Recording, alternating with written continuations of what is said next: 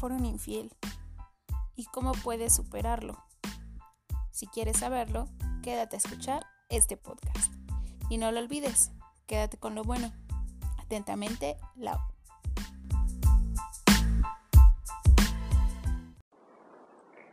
Hola amigos, ¿qué tal están? Esto es Atentamente Lau y yo soy Lau. El día de hoy les traigo un episodio para volarles la mente porque vengo a, causarles dudas existenciales, a cuestionarse toda su vida marital, vida en pareja, y como lo quieran ver, porque ya saben que los odio. Así que quédense a escuchar este pod. Antes que, que comience, como siempre, síganme en mis redes sociales, atentamente Lau en Instagram y en Facebook. Y Laura no está en Telegram, y les contesto más rápido para lo que gusten alguna sugerencia. Eh, si están si ya se meten a, ver mi perfil y a ver mis historias, de paso denle seguir a la página, no se queden nomás con eso amigos, si le dan seguir a la página pueden enterarse del chisme bien con ganas, obvio. Muy bien, así que comencemos. El día de hoy les voy a hablar sobre la infidelidad.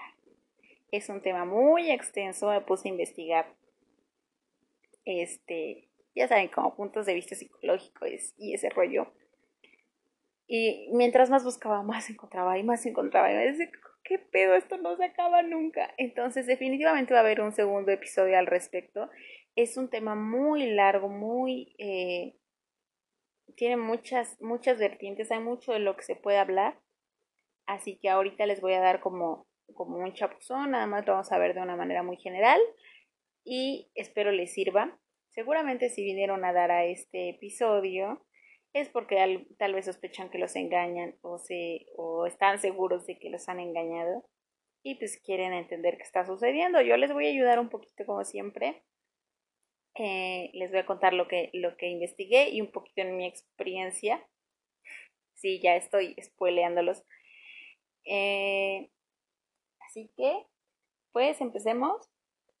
A ver, de entrada, que, de, qué va esto de la infidelidad.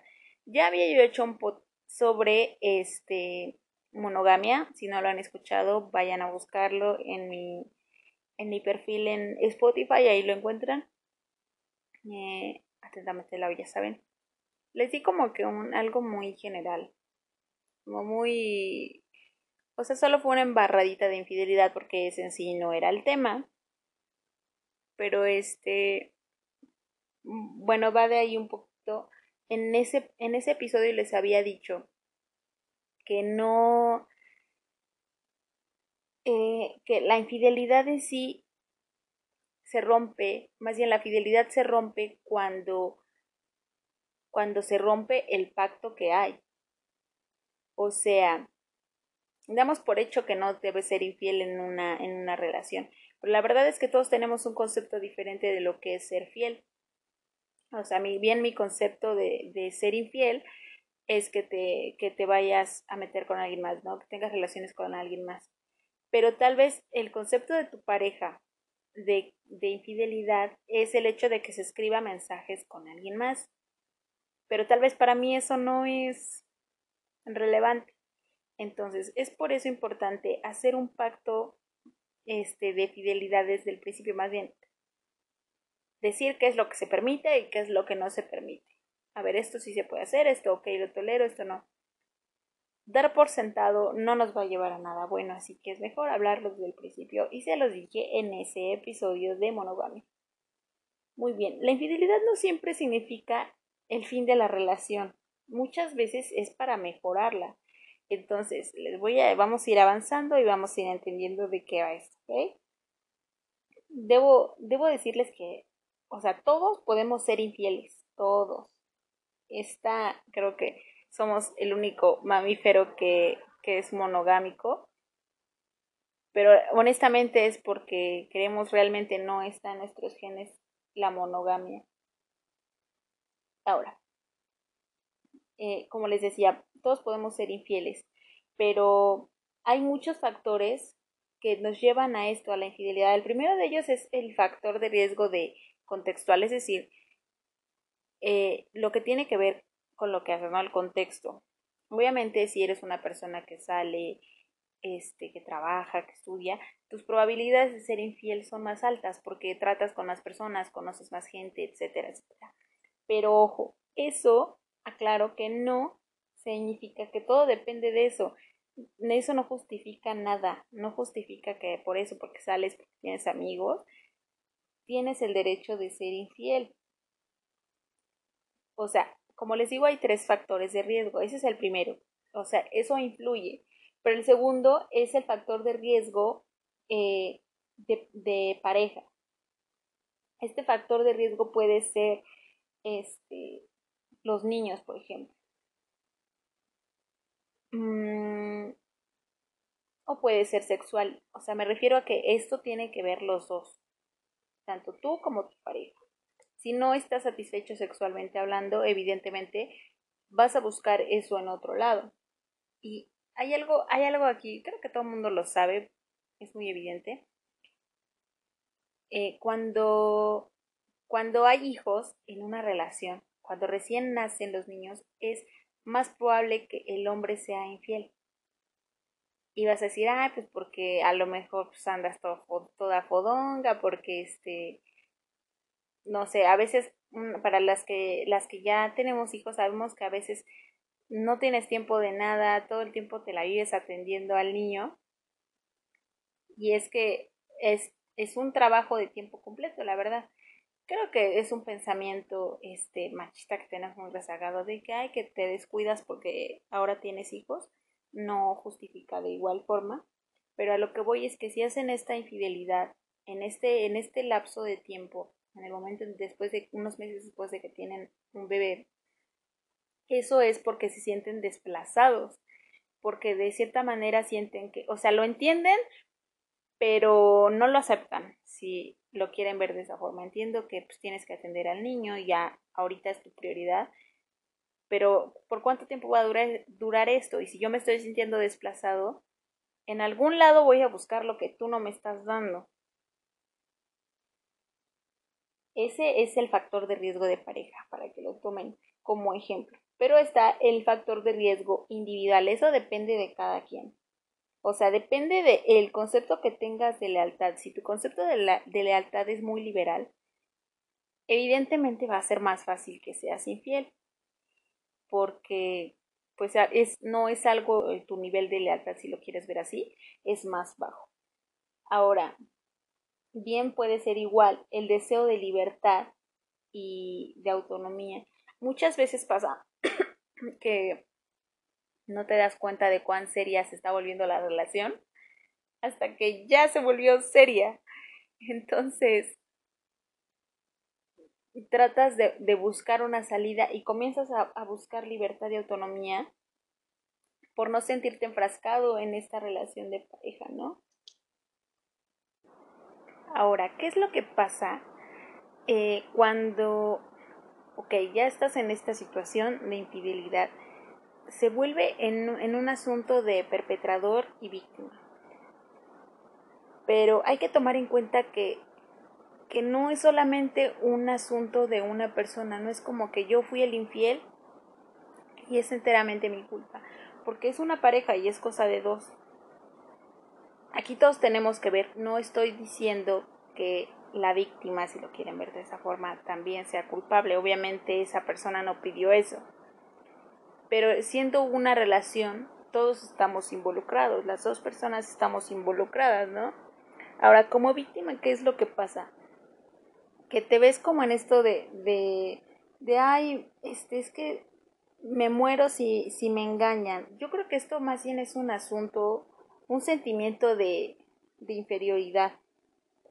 El sentir es que si me, si me, si me engaña, si me entero que me engaña, me muero. O sea, tampoco vales, tampoco es lo que, lo que sientes que, que vales, que todo depende de esa persona para tú sentirte valioso. Creo que eso también es importante. Yo, en el momento en el que, en el que me casé, siempre tuve previsto eso, o al menos siempre quise tenerlo en, en consideración la verdad creo que, no sé, creo que traumas de la infancia, pero siempre pensé, cuando me case, en algún momento va a pasar, en algún momento va a ser infiel y estoy predisponiéndome a que suceda, para que el día que pase no me duela tanto. Entonces, cuando pasó, me dolió un chingo, pero creo que el haberlo predispuesto me ayudó a superarlo de manera más fácil y yo creo que de una manera más mm, relativamente saludable. Divagué creo un poco, como siempre, ya saben que siempre me encanta hablarles de mi vida personal. este, quiero decirles que hay algo bueno en todo esto. Siempre, siempre hay que verle el lado positivo a las cosas, el vaso medio lleno. Una, una infidelidad obliga a la pareja a hablar de lo que está mal. O sea, si tú fuiste infiel porque, no sé, porque llegabas a tu casa, bueno, estoy hablando de una relación de esposos, llegabas a tu casa y tu pareja no te daba de cenar. Y esto te causaba conflicto, pero nunca dijiste nada. Entonces, en el punto en el que tu pareja se entera que le fuiste infiel, ahí es donde a lo mejor no es porque tú, porque el amante te diera eso, no es porque el amante si te diera de cenar, no, no, no. Este, sino que se ven obligados a hablar de todas las cosas que te molestaban de la relación. Eso creo que también es algo bueno, no tendríamos por qué verlo de una forma negativa. Eso es como, como en el punto de vista de, del infiel, ¿no? Eso es lo que, lo que pasa. Lo que pasa es que te obligas a hablar de lo que te molesta, de las cosas que consideras tú que no están bien. Les voy a dar un, un ejemplo. O sea, muchas veces pasa que la relación ya está mal desde antes de una infidelidad hay cosas que no están funcionando bien. Por ejemplo, eso, ¿no? O sea, cositas que se van juntando y que tú por no querer pelear no las dices y las dejas pasar. Pero de pronto se hace más grande, más grande y más grande. Y de pronto son un montón de cosas que ya no te gustan de la relación en pareja. Entonces, cuando llega eh, alguien más, cuando conoces a alguien más, se te hace más fácil salir de la relación. Pero pues la verdad es que no siempre es así de fácil, ¿no? O sea, eso viéndolo como en el panorama más simple posible. Ya las cosas no estaban bien en la relación, luego conoces a alguien, eres infiel y como ya las cosas de por sí no estaban bien, pues se separan, ¿no? Lo que sucede, por ahí en Instagram, como siempre hice una encuesta, porque ya saben cómo soy, me gusta saber su punto de vista. Este, les pregunté sobre qué, qué era peor, una infidelidad sexual o una infidelidad emocional. Quiero que sepan que la mayoría de las veces sí tiene que ver con una insatisfacción sexual, pero eso siempre, o sea, eso es como, como un extra, no siempre tiene que ver con eso. Alguien en Instagram me dice que ninguna de las dos están bien, ¿no? Pues si, si ya conociste a alguien más y ya te enamoraste, o lo que sea, o si tan solo es sexual como sea, ¿por qué no terminar con la persona con la que estás? ¿Por qué ser infiel, no? Eh, también vamos a pasar por ahí.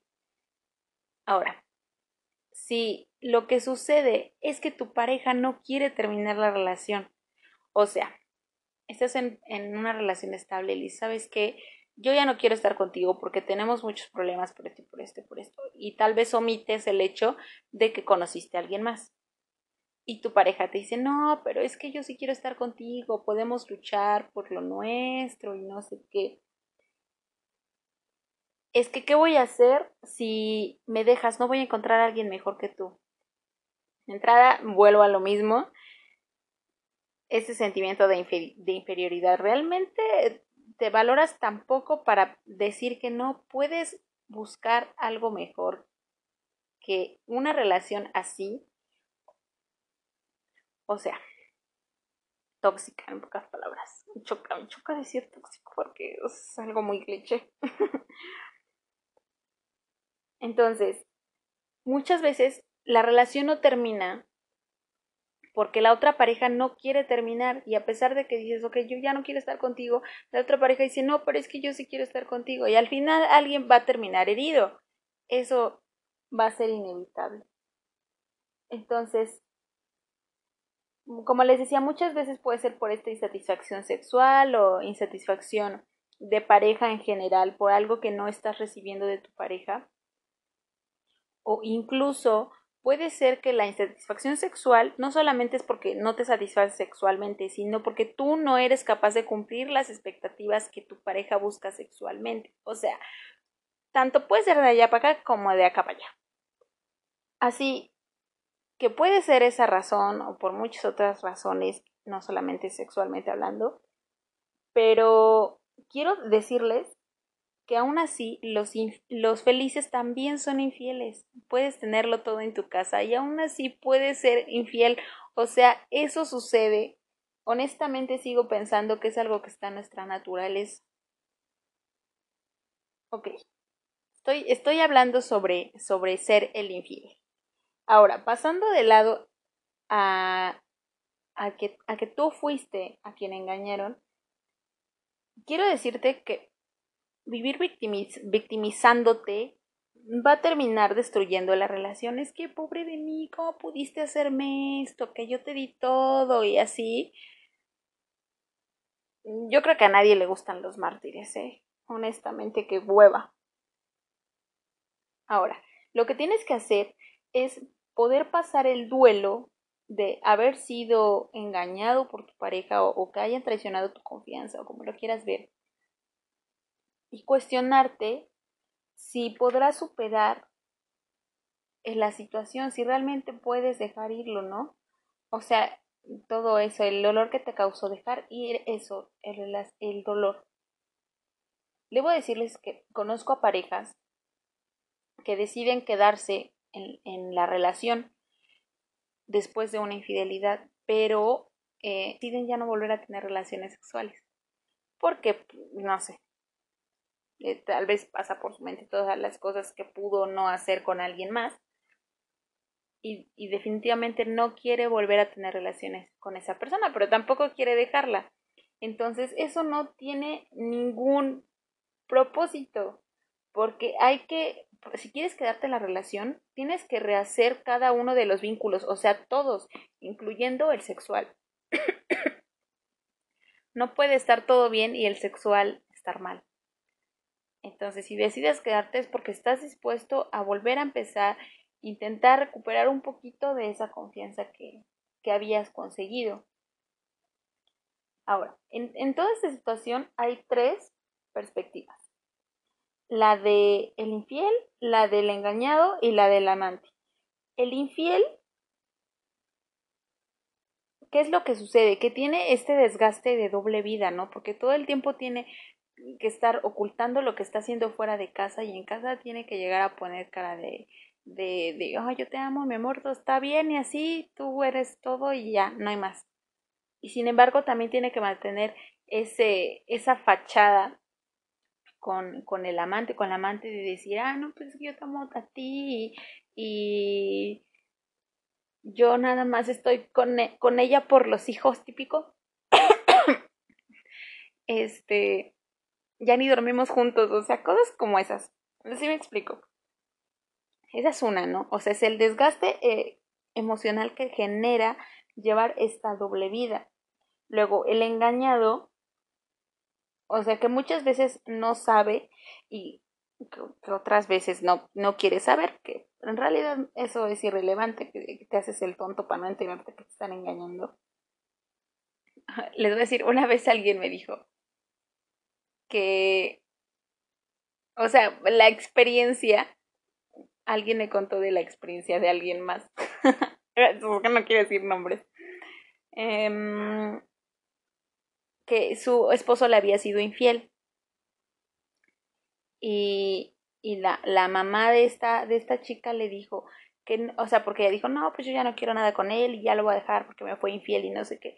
Y lo que le dijo su mamá, le dijo, no, tú quédate con él. Porque como sea, pues te mantiene, ¿no? O, o ahí está contigo, o así, ¿no? Y, o sea, yo cuando escuché eso dije, ¿qué pedo? O sea, no puedes decidir quedarte solamente por la comodidad. Y no solamente hablo de una comodidad económica, porque en ese sentido, en esa experiencia, de eso hablaban, ¿no? De que pues te da lo que te da todo y te hace falta, y si él se va, pues cómo le vas a hacer con los niños, o cómo vas a hacerle para trabajar y para verlos y así. Este, o sea, de eso, eso iba, ¿no? Entonces, yo creo que se trató de ser prácticos, de decir, bueno, pues quédate, si ya te engañó, ya ni modo, pero como sea, él se va a quedar contigo. Yo no sé por qué creen que es, que es como ganar, o sea, se quedó conmigo, no se fue contigo. Igual, para, para el amante es lo mismo, ¿no? Si se va, si deja la esposa y se va con la amante, es lo mismo, ah, yo gané porque yo soy, él ganó el amor o alguna mamada así. O sea, no, definitivamente sigue siendo lo mismo, porque se va a repetir, de cualquier forma se va a repetir. Ahora, si no tiene sentido que te quedes solamente por, por esa comodidad, como les, hizo, como les decía, no solamente económicamente hablando, sino una comodidad en todo sentido. La comodidad que te da estar con una persona y no tener que volver a empezar de cero de nuevo con alguien más, conocer gente, yo qué sé, o que si tienes hijos, obviamente no puedes volver a salir con cualquier fulano, eres más precavida porque pues, tienes hijos y los, son tu prioridad y es lo que cuidas. Y dices, ay, qué flojera, mejor me evito todo eso y ya me hago de la vista gorda que no sé de que este, de que me está poniendo el cuerno, o si ya me enteré, pues lo perdono y así todo está bien. No definitivamente quedarte por comodidad se me hace algo muy mediocre. Yo creo que cualquier mujer es perfectamente capaz de salir adelante. Sin un hombre tenemos manitas, tenemos piecitos, tenemos cerebro y creo que podemos hacer las cosas, ¿no? Ahora, si no sabe el, el, el engañado y después se entera, lo que sucede es que se va a perder esa confianza que había. Eh, bueno, va de eso de, del concepto que tengas de la lealtad. Por eso les decía que la, fidelidad es un pacto, esto se habla. No puede ser lo mismo para mí que para ti lo que es la fidelidad, por eso se tiene que hablar. Y en último está la perspectiva del amante. Yo creo que es un tema que nunca se toca. Está muy satanizado porque el amante siempre va a terminar guardando el secreto. A pesar de sentirse inmensamente feliz, eh, porque sabe que siempre va a ser juzgado por ser el amante. Este, me tocó ver a muchas parejas en, un trabajo en el que estuve, este, donde un día llevaban este, a la esposa, ¿no? Con dos hijos de sí, y luego eh, otra vez llevaban al amante. Y era muy común, realmente no nos sorprendía. O sea, como, ay, la semana pasada vino con su esposa y hijos y ahorita viene con la amante.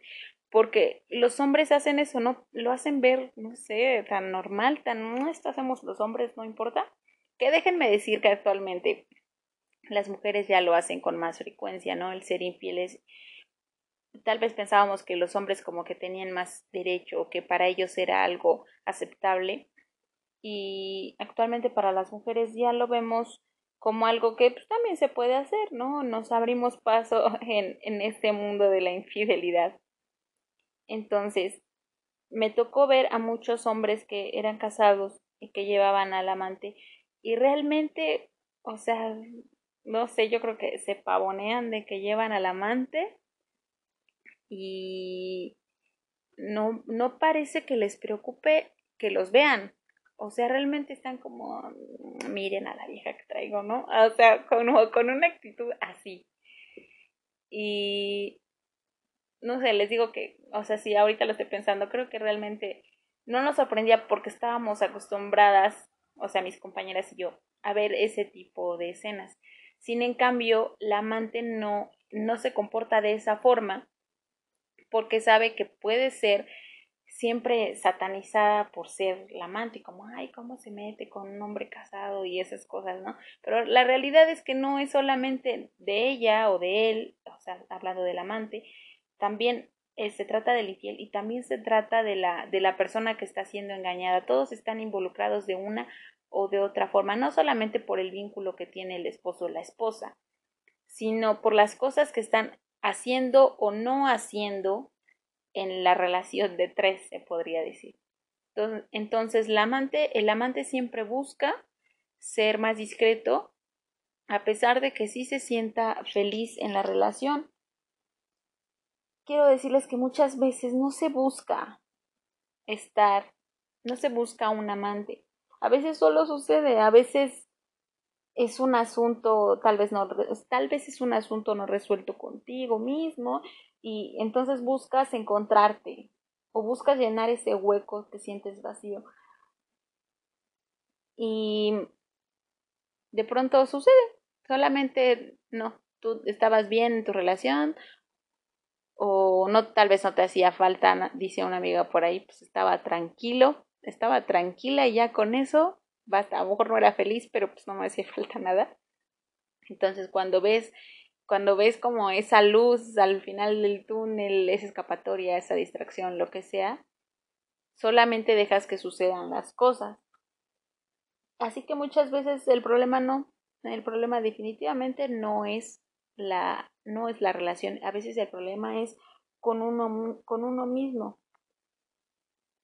Y como les decía, pues muchas veces la, la infidelidad implica sexo, aunque casi nunca se trata de eso, casi siempre hay un problema detrás de eso. Seguramente si hay una infidelidad a haber sexo, pero hay muchas cosas que vienen detrás de eso. Bien puede ser, como les decía, algo, algo personal que traes contigo mismo, eh, tal vez al principio igual como les decía, esta eh, necesidad de libertad y de autonomía o tal vez sí hay un problema, un antecedentes de problemas con tu pareja, bien puede ser eso. Ahora, de todo esto, les voy a decir lo bueno. Lo bueno para el infiel es a corto plazo, porque eh, lo que sucede con el infiel es que adquiere riqueza sexual, déjenme decirles, y eso no solamente en una situación de infidelidad, cuando has tenido varias parejas, obviamente aprendes varias cosas sexualmente hablando, y también eh, de manera intrapersonal. Eh, aprendes muchas cosas, ¿no? Yo creo que eso se puede ver a corto plazo en un infiel. Pero lo que, o sea, eso es lo que, lo que entiende el infiel, ¿no? el, que adquiere riqueza sexual o aprende cosas nuevas sexualmente hablando. Y yo creo que, o sea, no sé, supongo que la esposa se da cuenta, ¿no? A ver, estoy, estoy tratando de hacer memoria de, de si yo me di cuenta de que que había algo diferente sexualmente hablando. tiene eso añísimos que pasó, obvio no me acuerdo. Pero ustedes, este, mujeres, si les han sido infiel, piénselo, si hubo algo sexualmente hablando que cambió. Si realmente se dieron cuenta, porque seguramente eso lo aprendieron en otro lado. bueno, eso es a corto plazo. Pero lo que sucede con el infiel es que también entiende la consecuencia de, de lo que fue mentir. O sea, sabía que estaba haciendo mal, pues siguió haciéndolo, porque tal vez no quería pensar a ah, como a futuro de, oh, ahorita lo voy a disfrutar, pero solamente así aprendes la, bueno, el infiel aprende la consecuencia de mentir a la pareja, ¿no? Porque lo que puede llegar a pasar una vez que ya se entera tu pareja, todo eso obviamente es todo un drama. Ahora, el engañado también saca algo bueno, pero esto se puede decir que es a largo plazo. Lo que sucede es que aprende a buscar, a, buscar relaciones más sanas. Y pues se pregunta, obviamente, ¿esta pareja es lo que quiero? ¿Es lo que necesito? Aguas, esto es lo que mencionaba antes, de que, de que tampoco se trata de, de, de quedarse conforme en esa comodidad de de pues tal vez no voy a estar feliz, pero voy a estar tranquilo porque me da esto, porque me da aquello, o porque me siento, este, siento que no voy a encontrar a alguien mejor o algo así, o sea, un complejo de inferioridad definitivamente. Este, igual el engañado aprende a trabajar en sí mismo, ¿no? Y sobre todo a desprenderse de lo que le lastima, pero ese es un trabajo es un trabajo más extenso, ¿no? Un trabajo contigo mismo para poder, este, desprenderte de, de esto que lastima, necesita, requiere de, de su tiempo y de su dedicación porque pues tienes que plantearte si dejas o no la relación. Quiero decirles que cualquiera de las dos decisiones es algo bueno, porque si lo ves del vaso medio lleno, el que haya un amante en la relación hace que la relación en pareja mejore. Como les decía, les obliga a hablar de las cosas que, que no les gusta o así de en la relación y eso les obliga a mejorar. Entonces, si se queda posiblemente definitivamente es un hecho que para poder separar, para poder superar, perdón, una infidelidad se necesita ir a terapia de pareja, porque no es algo que se trabaje de la noche a la mañana. Necesita trabajo constante para poder este, superar esta situación y tal vez eh, recuperar un poco de confianza. Eso es si decides quedarte. Pero de igual forma, si decides irte, también es algo positivo porque aprendes sobre lo que quieres y sobre lo que no quieres, amor propio, igual como lo quieran ver. Hay, hay algo, este, no se sabían, pero hay algo que es así como que se, lo hacen en Japón, es algo muy común allá, la infidelidad, que es, tiene un nombre que ahorita no lo recuerdo, que es como cuando, cuando el matrimonio de los japoneses está pasando como por, como por una etapa donde hay menos este, relaciones sexuales, tiene su nombre, no recuerdo, lo que hacen es como que está permitido tener un amante para poder tener relaciones sexuales. Ya sé que está muy extraño eso, ¿no? O sea, bueno, que como siempre, solamente es un dato. Ahora, eh, esto que les decía, la, la, infidelidad, debo decirles que no se debe generalizar a los infieles como personas malvadas, o sea, como ya, son personas malas, es una persona mala porque me fui infiel, no. Puede que sea una persona buena que hizo algo malo, tal vez solamente fue un error, ¿no? Eh, ahora, la solución. Creo que aquí de pronto me dio un salto de la nada. Pero bueno, ya pasamos. Es que ya, ya me tardé mucho. Les dije que este tema está súper extenso. A ver, la solución. La para el infiel, deben tomar en cuenta que el haber sido infiel es algo realmente serio.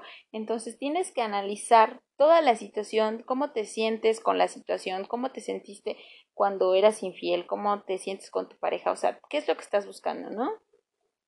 Este, planteate todo y piensa que esto no te convierte, o sea, categóricamente en una en una persona horrible, te vas a ir al infierno maldito, eh, eres una persona, no sé, humana, una persona buena que hizo algo malo, pero esto solamente es posible si, si lo entiendes, ¿no? O sea, el traidor, el traidor, el, el traidor siempre va a ser, no siempre es traidor, ¿sí me explico?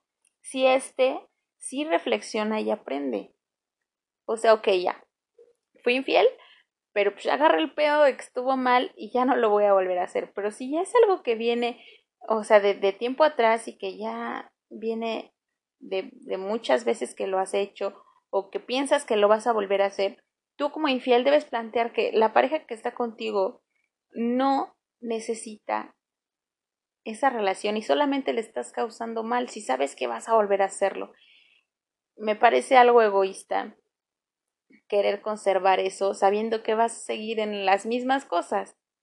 No, el traidor no siempre es traidor, siempre y cuando aprendas y quieras cambiar.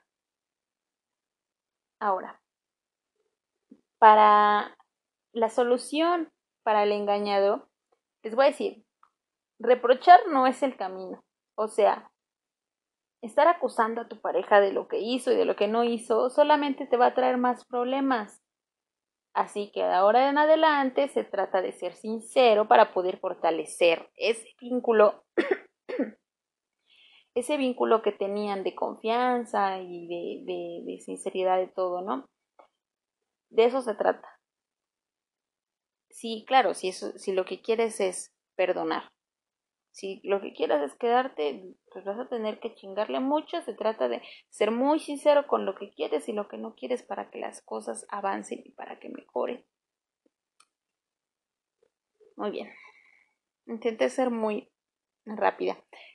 Seguramente se me fue alguna cosa porque porque es mucho lo que lo que quería decirles, pero ya estaremos haciendo una segunda parte y ya entraremos en algo más. Si gustan, si quieren, me pueden mandar Telegram, ya les dije como este Laura no está para que bueno, pero sí voy a estar obvio para contestarles me, me escriban después de que escuchen este pod y me digan qué es lo que qué es lo que ustedes y en qué tema quieren que, que adentre, ¿sí? Como les dije, hice una encuesta en Instagram preguntando sobre qué es peor ser una infidelidad sexual o una infidelidad emocional. Definitivamente la mayoría me dijo que sí. No sé, yo creo que de 100 personas, 50, no, como de, ¿cómo va a ser 50? Sería la mitad. De 100 personas me han de haber dicho como 60 personas que sí, que, que es mejor la, más bien que es peor la infidelidad emocional. Yo creo que sin duda una conlleva a la otra, eso ya lo hablamos durante el, durante el episodio, pero definitivamente es peor. Porque pues dices, bueno, pues fue una noche de, de que estaba bien pedo, pues nada más tuvimos sexo y así, o cogimos, como lo quieran ver, pues ya fue una cosa de una vez y ya no vuelve a pasar. Pero sí es algo emocional, o sea, ¿cómo superas eso? ¿Cómo, cómo sabes que, que te, te fueron infiel y que el vínculo que tu pareja formó con alguien más pudo ser más, pudo ser igual al que tiene contigo, pudo ser más grande, porque no solo compartían también eh, la cama, sino también compartían todas esas cosas que comparte contigo, pues obviamente esas cosas duelen. Definitivamente la infidelidad emocional gana por mucho. Así que pues si eres infiel, piensa, porque este pod lo hice pensando en las, en las, mm, en las tres perspectivas del infiel, del engañado y del amante, pero sobre todo en las dos primeras, el infiel y el engañado. Eh, si eres infiel, piensa si realmente si no, lo tuyo no es la fidelidad y tu pareja sí es lo que está buscando, eh, pues no le hagas más daño. Sé claro desde el principio, ¿no? Sobre, sobre lo que, lo que quieres, lo que estás buscando. Y si tú eres el engañado, debes ser claro contigo mismo sobre lo que quieres. Y si lo que tienes, si estás, si no quieres sentirte siempre traicionado y si siempre en desconfianza, pues piensa si realmente estás contento, ¿no? Si vas a poder vivir con eso para siempre. Así que, bueno, eso es todo amigos. Síganme en redes siempre. Atentamente Lau. Y pues eso fue todo el día de hoy. Espero hacer un pod muy pronto. Eh, quédense con lo bueno. Yo soy Lau y esto fue Atentamente Lau.